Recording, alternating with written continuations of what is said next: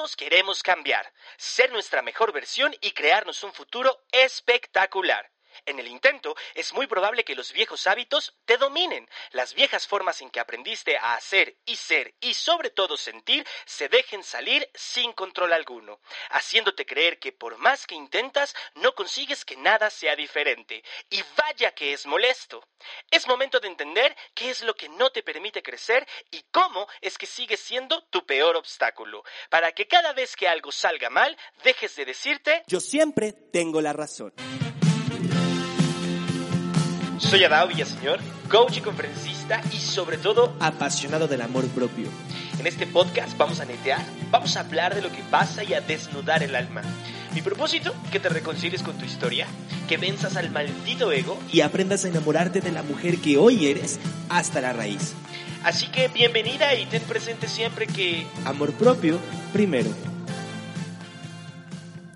Qué gusto, en verdad, escucharnos una vez más. Es que me encanta que semana con semana podamos trabajar a partir de este espacio y que verdaderamente lo que tú escuchas, lo reflexiones, lo dejes entrar a tu cuerpo y sobre todo lo lleves a un espacio de manifestación. Es decir, que todos los aprendizajes, eh, los 20, el darse cuenta, verdaderamente lleven tu vida hacia un lugar diferente. Yo creo que, sin lugar a dudas, todos pero absolutamente todos, en algún momento de nuestra historia, de nuestro camino, nos hemos sentido y hemos estado al borde del colapso. Nada de lo que tenemos alrededor nos gusta. No nos gusta el trabajo que tenemos, pero tampoco queremos dejarlo. No nos gusta el coche que manejamos, pero tampoco hacemos nada por cambiarlo. No nos gusta nuestro círculo de amigas, pero aprendimos a aguantarlas. Te molestan las personas de tu familia, pero no tienes las conversaciones incómodas. Estás cansada de tu pareja y no te atreves a decirle lo que estás sintiendo. Tu relación no funciona, nada camina, las excusas ya ni siquiera avanzan, estás hasta la madre de estar soltera, te sientes incómoda con tu cuerpo, con tu dieta, es más pues, o sea, hasta la taza de café de todas las mañanas, esa que tanto disfrutabas, hoy te resulta insípida, desagradable. Creo que todos hemos llegado a ese lugar donde de pronto no nos sentimos cómodos en nuestro propio cuerpo. Nos sentimos incluso que no pertenecemos a la persona que somos. Y hacia donde mires encuentras fallas. Y, y- peor aún si te miras al espejo, encuentras un sinnúmero de defectos y mira, sí, es completamente normal llegar a ese punto en cualquier etapa de nuestra vida. Algunos nos sucede a los 25, a los 30, a los 40, un, día antes de ser tu cumpleaños, un mes antes de la Navidad, cerca de tu aniversario, cerca de alguna fecha importante. Y es incluso hasta entendible, porque a todos nos pasa. Y es que está bien llegar ahí, porque es justo ahí, en el borde de tu vida, donde una vez más, cuando estás pisando los escombros de todas las decisiones que no has tomado, pues sí caes en cuenta y te llega como este momento de iluminación o de quiebre, donde te das cuenta que ha llegado el momento de hacer algo, de actuar, de, de comenzar a hacer algo distinto, algo diferente. Pero creo que aún en el borde, aún estando en esta orilla, en el acantilado de nuestra vida, a muchos de nosotros nos cuesta, pero mira, cantidades astronómicas de verdadera conciencia, tomar la decisión de hacer cambios, de modificar algunas partes, no todo, quizá cambios pequeños. Nos cuesta trabajo correr hacia lo que nos apasiona, lo que nos hace felices. Es que es difícil, sí es cierto, en algunos momentos es difícil, porque para dar ese paso, para atreverme a saltar, necesito estar más que comprometida con mis sueños y con las cosas que quiero que pasen. Necesito estar más allá del compromiso. Yo creo que justo antes de tomar en tus manos el compromiso con las cosas importantes en tu vida, tienes que estar dispuesta a dejar de tener razón. A saber y estar bien consciente que cambiar involucra romper estructuras pasadas, soltar el pasado de dejar ir la vieja narrativa, es decir, la misma forma en la que me hablo una y otra vez, y no solamente la forma en la que me hablo, tengo que estar dispuesta a soltar y a dejar ir la manera necia de mirarle siempre el gris al arco iris. Y es que para que, yo pienso que para que el compromiso verdaderamente tome lugar en tu vida, en nuestras vidas, necesitamos fuertemente convertirnos en personas accountable, en una mujer responsable, una mujer dispuesta a hacerse cargo de la cantidad enorme de pensamientos negativos y destructivos que viven ahí en tu cabeza y retarte, retarte a probar cosas distintas. Y mira, yo considero, a diferencia de lo que tú pienses, que lo primero que tenemos que hacer cuando estamos en, en ese borde y en ese punto de locura, en, en, ese, en esa sensación de quiebre, lo primero que tengo que hacer es verdaderamente retarme a hacer algo distinto. Y lo primero que tengo que hacer distinto es dejar de tener razón. Es que a las personas nos encanta tener la razón. O sea, es como una adicción. Y mira, es que no estoy hablando de estas veces en las que estás en tu trabajo, en tu oficina, en donde sea, y estás discutiendo un tema con tus colaboradores o con tus amigas. Cada alguien, cada uno tiene su parte, cada quien argumenta algún punto y y quizá tú terminas siempre ser la, por ser la más acertada, la que está más informada, la que verdaderamente conoce del tema y, y, tus argumentos son válidos y finalmente siempre te sales con la tuya, ¿sabes? Es decir, consigues que, que tu manera de hacer las cosas sea la forma en la que los demás las hacen. Y, lo haces en tu oficina con la gente que es sencillo manejar porque son temas pues estructurados y sencillos, son cosas de trabajo. A veces lo hacemos con los amigos y termino siempre yo por tener la razón de cuál es el lugar más rico para comer, incluso con mi pareja, cuál es el lugar más rico para tener sexo, no lo sé.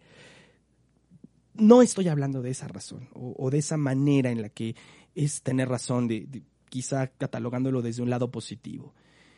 Más bien te estoy hablando de esas veces en las que, sin importar cuánto duela, sin importar cuál sea el precio a pagar, y mantén eso en tu cabeza, el precio a pagar, estás dispuesta y prefieres incluso tener razón por encima de cualquier cosa, por encima de cualquier persona. O sea, incluso por encima de ti misma, por encima de tu amor propio. Y es que además lo elegimos, consciente o inconscientemente, como quieras. Lo elegimos aún sabiendo lo que nos puede costar solamente amarrarnos a tener razón. Lo, lo haces aunque eso te cueste quedarte sola, sentirte sola. Lo haces incluso aunque te cueste el amor de tu vida, aunque te cueste el crecimiento en tu vida, aunque te cueste la compañía. Y es que incluso lo hacemos a pesar de la vida misma. Me gustaría muchísimo que este tema en particular quede bien, bien claro y que verdaderamente para ti, para mí, sea un breakthrough, un quiebre, un momento en el que yo pueda visualizar un, ok, es momento de hacerse cargo y, hacer algo diferente. Me gustaría mucho que pudieras entender de ti de dónde viene esta necesidad de tener razón por encima de tu felicidad, por encima de tu evolución, por encima de tus propios sueños.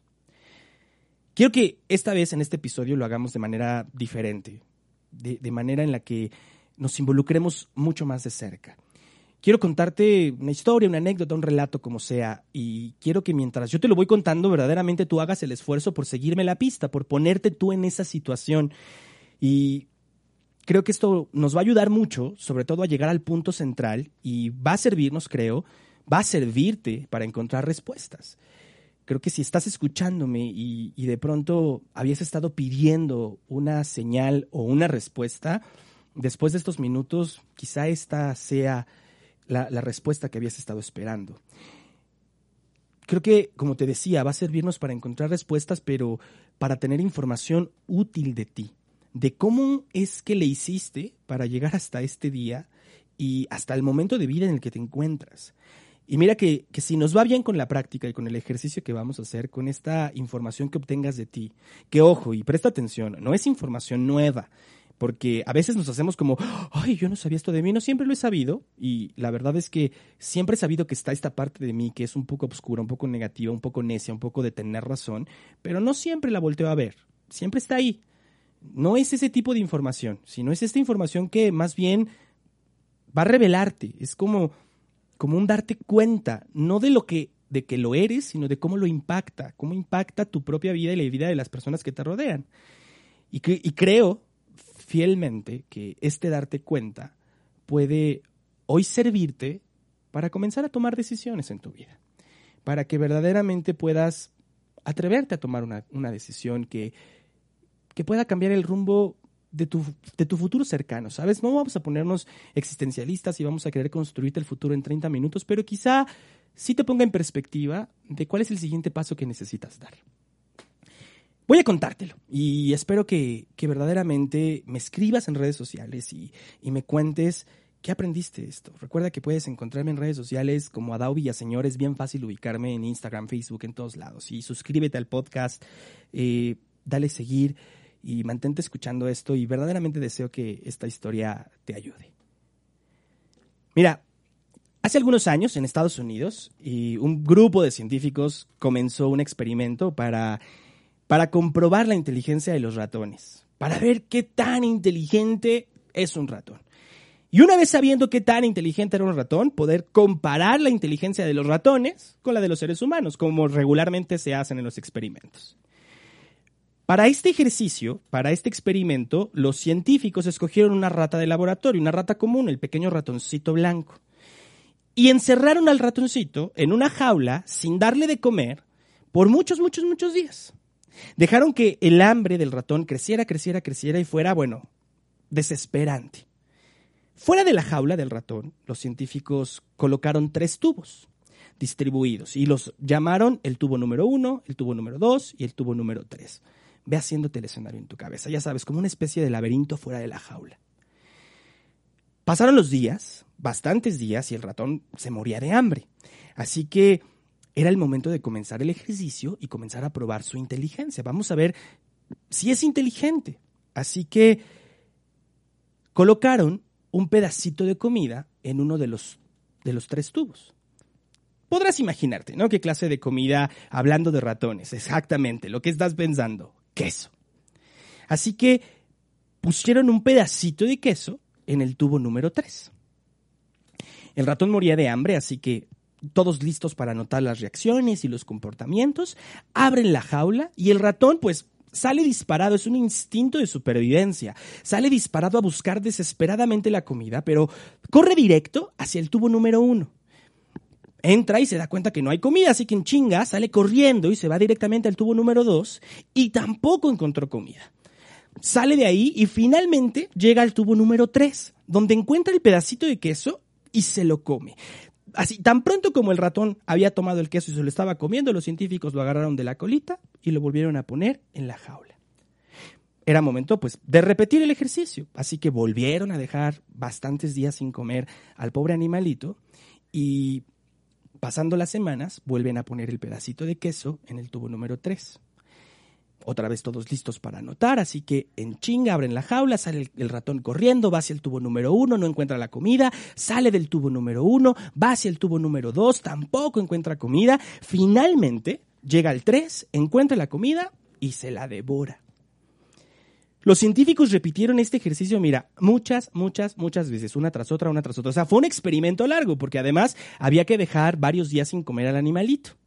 Pero siempre, siempre, siempre ponían el pedazo de queso en el tubo número 3. Mira, después de varios ejercicios, de, replicar este ejercicio innumerable cantidad de veces, el ratón se acostumbró, o sea, aprendió, se aprendió el mecanismo. Abren la jaula, salgo corriendo, ya sé que en el 1 y en el 2 no hay nada y tengo que correr hasta el fondo donde está el tubo número 3, meterme y allí va a estar mi recompensa. Así que el ratón lo aprendió, aprendió el camino y la siguiente vez que abrieron la jaula, el ratón iba directamente al tubo número 3 ya sin pasar por el 1 o por el 2. Se dieron cuenta que el ratón era inteligente y que aprendía a base de la repetición. Así que se habían dado cuenta que esa parte del ejercicio pues ya estaba hecha. Se dieron cuenta que era inteligente. Ahora había que ver qué tan inteligente era. Así que en el siguiente ejercicio cambiaron la comida, el pedazo de queso, del tubo número 3, lo pasaron al tubo número 1 para ver pues, qué iba a hacer el ratón.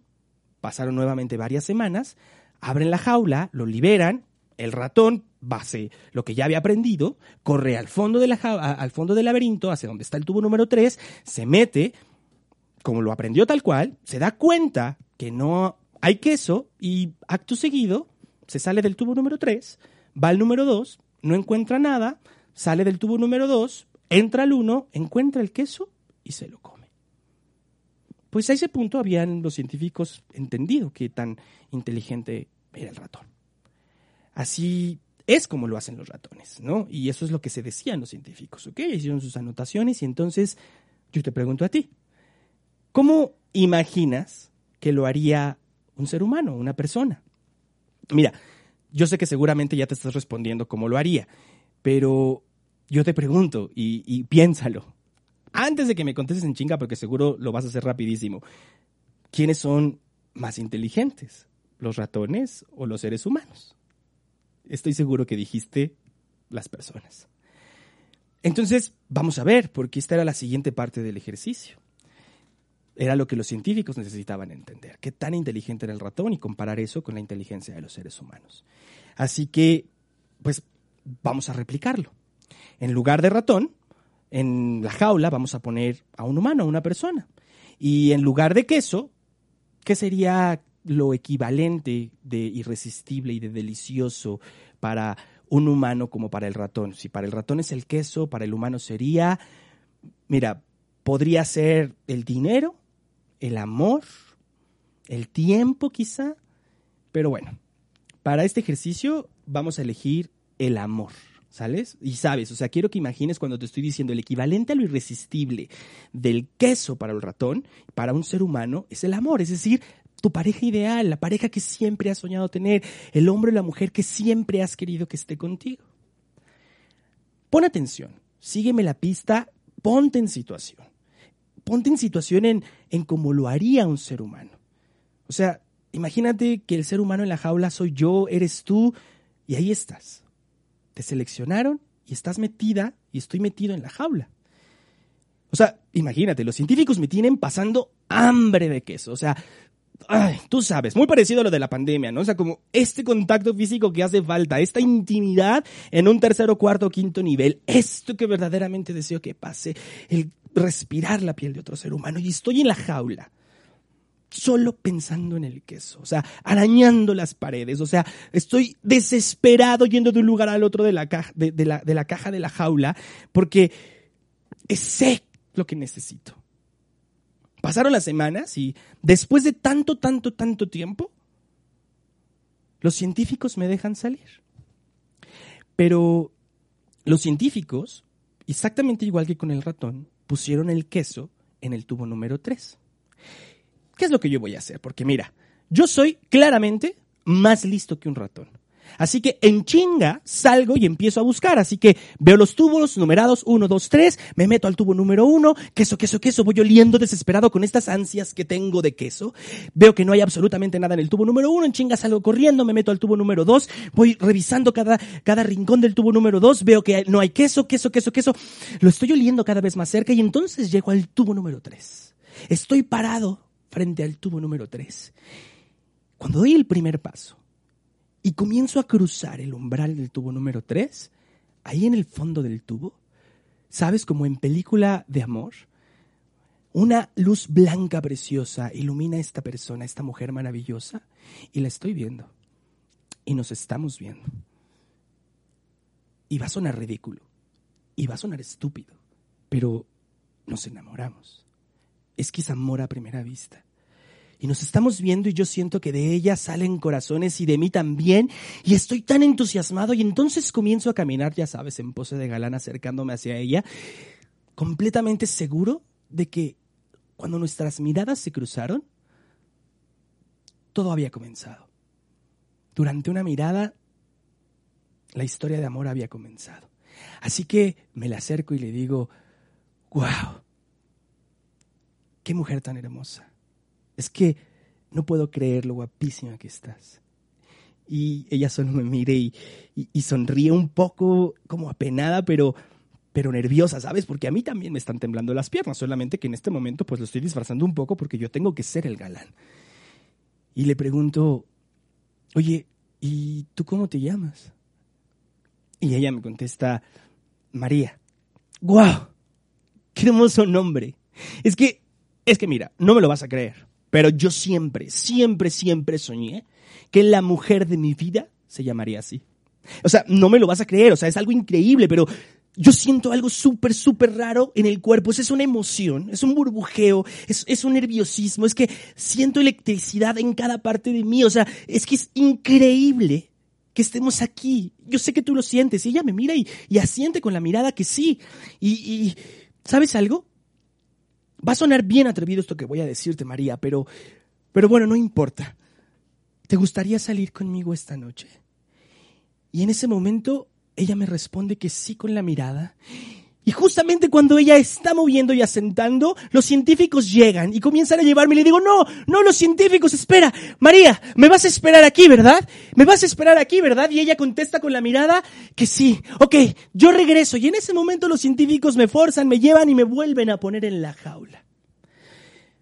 Claro, es parte del ejercicio, recuérdalo, así funciona el experimento. Y estoy ahí pensando en la casa en, ay, María, es que es increíble, ella es bellísima, es que, es que es justo todo lo que yo siempre había soñado y querido en mi vida desde que yo era chiquitito.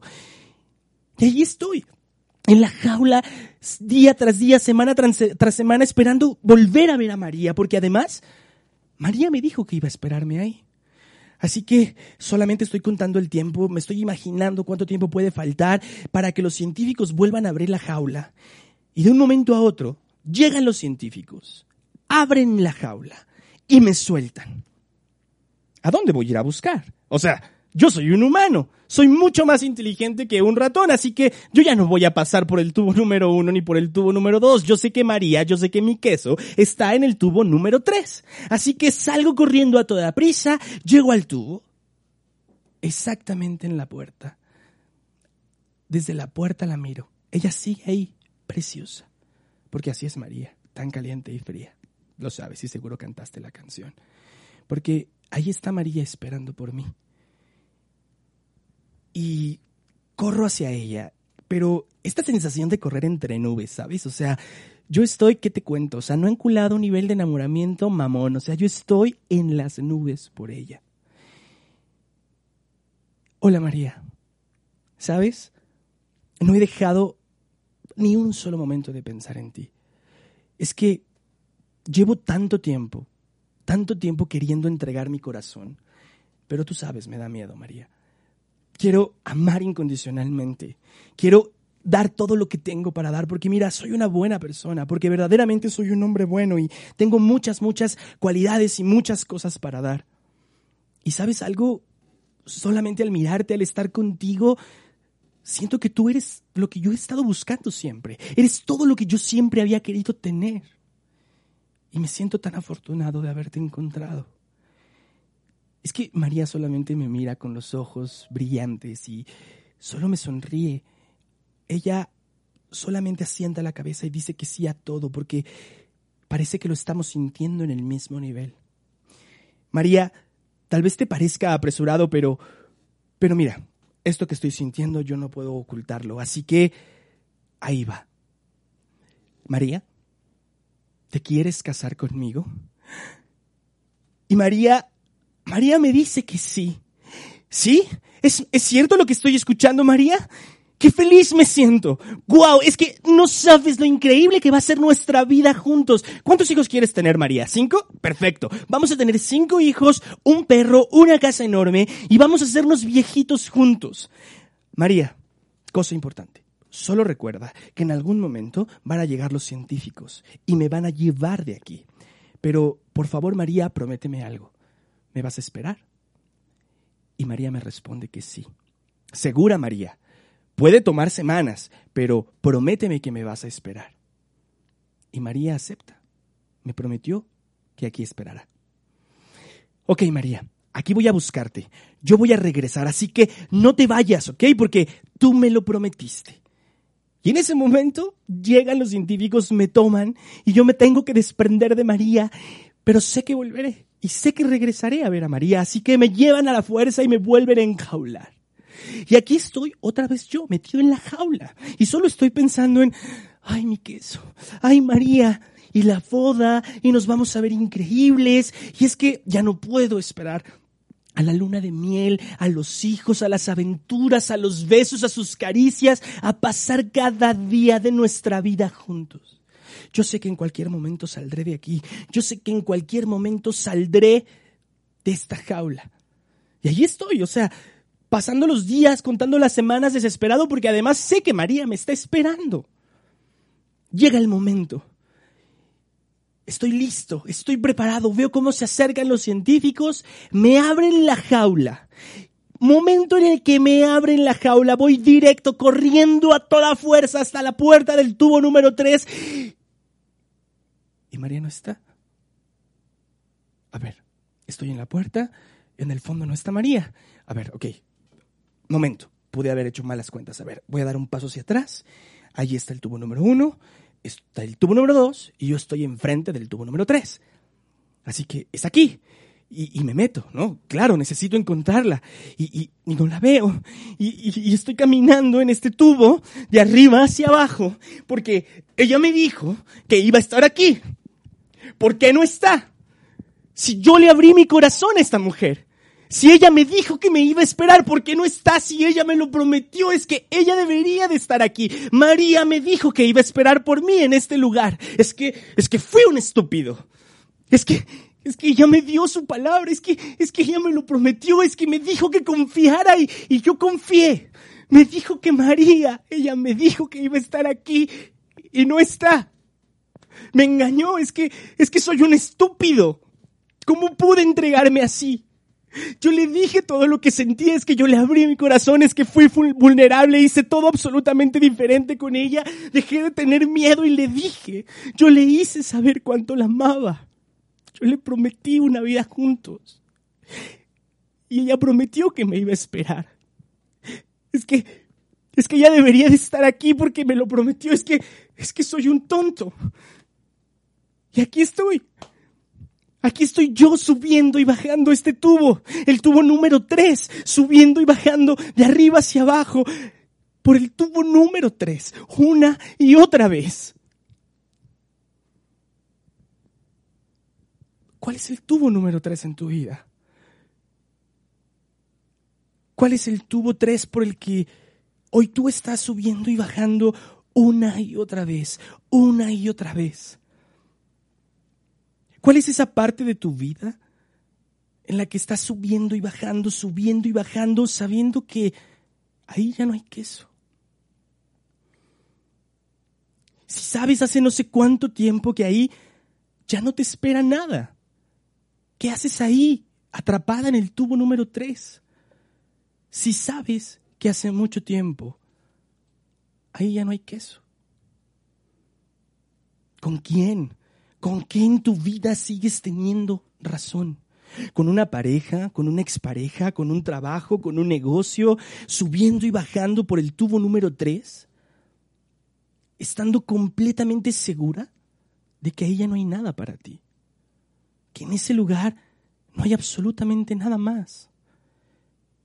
Teniendo razón todo el tiempo. Siendo necia. Entregándote a solo tener razón porque tú ya sabes que ahí no hay queso. No sé, ¿qué estás sintiendo ahora?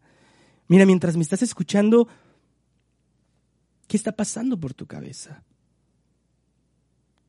¿Notas quizá la frustración de estar atorada? ¿Notas el dolor, la desesperación? ¿Hay resentimiento en tu corazón? O sea, ¿en qué área de tu vida estás haciendo esto? Yendo de arriba hacia abajo. ¿Con quién? O sea, desperdiciando tus horas, tus días, desperdiciando tu vida. Porque estás atorada teniendo razón. Es desgastante, es frustrante, es doloroso estar todos los días haciendo exactamente lo mismo, una y otra vez. Date cuenta cuál es el impacto que creas a tu alrededor. ¿Cuáles son todos los sentimientos que te están manteniendo atrapada ahí una y otra vez? No sé, porque ¿cuánto tiempo tienes subiendo y bajando el tubo número 3 en tu vida que tú sabes de qué se trata? ¿Cuántos años? Y solo por tener razón, subiendo y bajando el tubo número 3. Porque al final, mira, no solamente tú pagas los precios, es que las personas que te rodean también pagan precios, solo porque tú quieres tener razón, porque lo que sea debería de estar ahí y debería de ser solo como tú dices, solo como yo digo. Es que mi pareja debería ser así, es que mi mamá debería ser así, es que mi papá debería ser así, es que mis amigas, es que mi trabajo debería ser así, es que mi pareja debería quererme así. Ahí estamos, porque a todos nos pasa y todos nos atoramos, desperdiciando nuestra vida día tras día, mes tras mes. Porque siempre podemos elegir otra cosa. Siempre podemos elegir algo diferente, pero la mayoría del tiempo elegimos tener razón. Las cosas deberían de ser como tú dices. No tienes la pareja que quieres, pero tienes razón. Los hombres lastiman, los hombres engañan. No tienes el trabajo que quieres, pero tú tienes razón. Las oportunidades no existen, solamente hay para algunos cuantos. No tienes la relación que quieres con tus hijos, pero tienes razón. Y es que, te lo dije al inicio del programa, somos adictos a tener razón. Y lo más triste y lo más doloroso es que muchas veces es lo único que tenemos. Mira, yo espero que con este episodio logres darte cuenta cuál es el tubo número 3 en tu vida actualmente. ¿Dónde estás desgastándote, destruyendo tu confianza, acabando con tu amor propio, desperdiciando tu vida día tras día, mes tras mes, año tras año? Que te des cuenta, además de ti, a quién lastimas en tu vida haciendo esto de tener siempre la razón. A quién te estás resistiendo a recibir en tu vida, a escuchar. Y que mires verdaderamente cuáles son los precios que tú estás pagando solamente porque quieres tener la razón. Porque al final del día, ¿para qué? Si estás parada en ese momento en tu vida, es justo ahí, cuando estás atorada en el tubo número 3, cuando estás al borde del acantilado, cuando te sientes hasta la madre y nefasteada de todo lo que te rodea, es ahí cuando descubres que ha llegado el tiempo de tomar algunas decisiones y, poner absolutamente todo de ti, todo de lo que eres, todo de lo que has aprendido para elegir cambiar. Porque es ahí donde lo vas a apostar absolutamente todo y además lo vas a apostar todo por ti. Porque si algo he aprendido es que este vértigo que te da en el cuerpo cuando estás a punto de tomar una decisión, eso que sientes, ese vértigo, escucha bien, o sea, no es más que el miedo a cambiar.